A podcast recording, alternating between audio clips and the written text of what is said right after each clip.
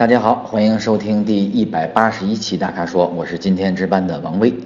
天气啊渐渐的凉了，如果你的车辆啊没有胎压报警功能，要抽时间啊检查一下自己的胎压，确保呢轮胎气压在正确的压力值范围内，这样啊才能保证行车的安全、轮胎的使用寿命和合理的油耗。先来回答保险啊提出的问题。他说，奥迪 A3 和大众帕萨特哪个好？想买奥迪 A3 和大众帕萨特，给个专业的建议，谢谢。一个是朝气蓬勃的亮品啊，讲究的是设计，讲究的是质感，可以说是和这个时代同时期的产物啊，紧凑级别里面呢最有竞争力的竞争者。另一个呢是化腐朽为传奇的珍品。在良好的基础上啊，增加的是实用性的配置，然后呢，让性价比啊达到最有诱惑力的中级轿车。A3 呢是二零一二年啊，A3 二零一二年面世的，它呢是整个大众集团啊第一个使用 MQB 平台的产品，工艺质量啊非常的讲究。我认为它的造型设计啊，可以说是最靓丽的、最漂亮的三厢车。嗯，跟它有同样齐名的，我觉得奔驰的 CLA 造型设计也不错。我觉得这个两个辆车啊，我认为他们是我心目中最漂亮的三厢车，没有再比他们再漂亮的了。然后呢，奥迪 A3 呢有两款发动机，一个是 1.4T 跟 1.8T 两款发动机供应市场。厂家的指导价大概在十八万到二十八万左右，然后依据车型的不同呢，优惠幅度大概有三到六万这个不等。我们再说说帕萨特 B 五，那是应该是两千年啊第五代帕萨特，叫帕萨特 B 五，作为上海大众的国产车，应该是当时国内商务车的典范，对吧？然后到现在呢，帕萨特依然延续了 PQ 三五平台。在这个平台呢，也是以这个平台为基础上加长了轴距。其实啊，当时两千年的时候，帕萨特 B 五进入国内市场就是加长了十厘米。然后它现在呢有 1.4T、1.8T、2.0T 和 3.0V6 四款发动机供应市场，厂家的售价大概在十八到三十三万，好像因为我印象是 3.0V6 那个大概是三十三万左右。对于一个中级车呀，我觉得不仅售价低，而且呢，它的优惠幅度也很大。所以呢，一个是这个这个紧凑级别的轿车，一个是中级车，所以他们在尺寸上面的差距还是比较大的。嗯，这个帕萨特 B 五呢，轴距已经超过了两米八，而 A 三呢还不到两米七，应该是两米六几。那他们的车长呢？区别呢也比较大，一个是接近快接近四米九了，一个呢还不到四米五，所以呢可以说是一个是标准的紧凑级别轿车，一个是现在呢把轴距已经拉长超过两米七的中级车。那么它们在配置上的区别呢也有一些的差异。A3 呢我觉得亮点啊全景天窗，那么工艺质量这些就不用说了。那帕萨特呢我觉得它要满足一些商务车的一些的特点，虽然它是一个中级车啊。但是它的整个的整体的配置各方面呢，还是要比 A3 要丰富的多。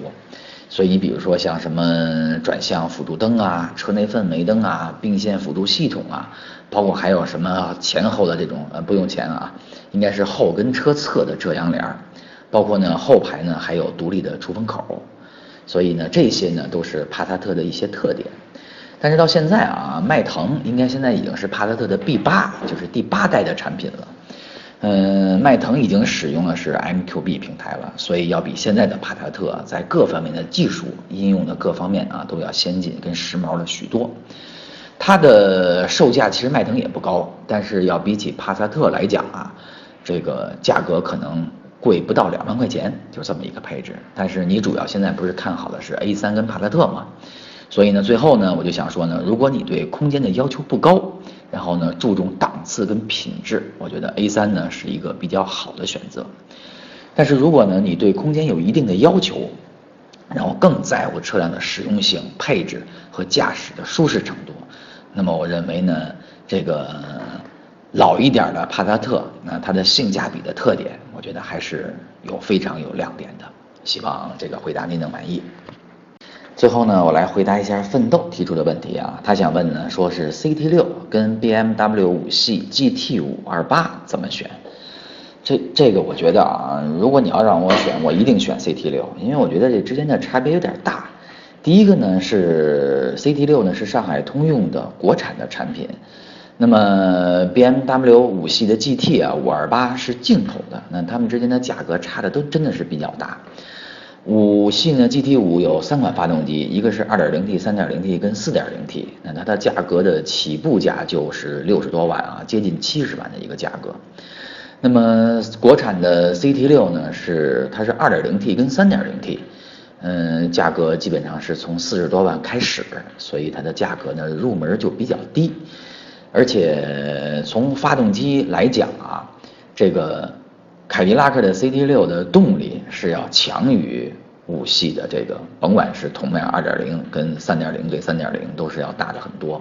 而且现在 CT 六用的也是八档的自动变速箱，以前的自动变速箱的反应比较慢，换挡比较迟钝，那么现在的配备的八档自动变速箱，在各方面的表现，包括在舒适性、在安静性、安静性上面都有很大的提高。所以整体的档次跟高档感啊都有明显的这个这个升级。另外呢，就是尺寸方面，CT 六的尺寸也明显要大于这个五系的 GT。还有呢，我觉得就是一种感觉上啊，你包括在配置上面，我相信 CT 六在各方面，尤其是在一些的高档的辅助电子的这种东西上面，也要优于五 GT 的。所以从综合整个的数据来看啊，你包括在包括在加速成绩上面，这个这个 CT 六都要高于五 GT。那么它唯一五 GT 呢，一方面咱们说过呢是这个进口车的价格贵，还有一个呢就是的确，BMW 的品牌价值也要比凯迪拉克的要高很多。那么 CT 六其实呢是在凯迪拉克里面呢是最高端的一个产品，它本身要打造豪华级的。但是呢，的确，你在各方面，如果它跟七系去比的话呢，它在嗯各方面的价值上面呢，还是体现不出来它的明显优势。但是我觉得它要跟五系甚至跟这个五 GT 去比的话，我觉得 CT 六的优势胜算各方面都很强。所以希望这个回答您能满意。好的，以上呢就是本期大咖说的全部问题。欢迎大家继续在微社区中提问。如果您想了解更多的汽车资讯和导购信息，请持续关注微信公众号和车评网。我们下期节目再见。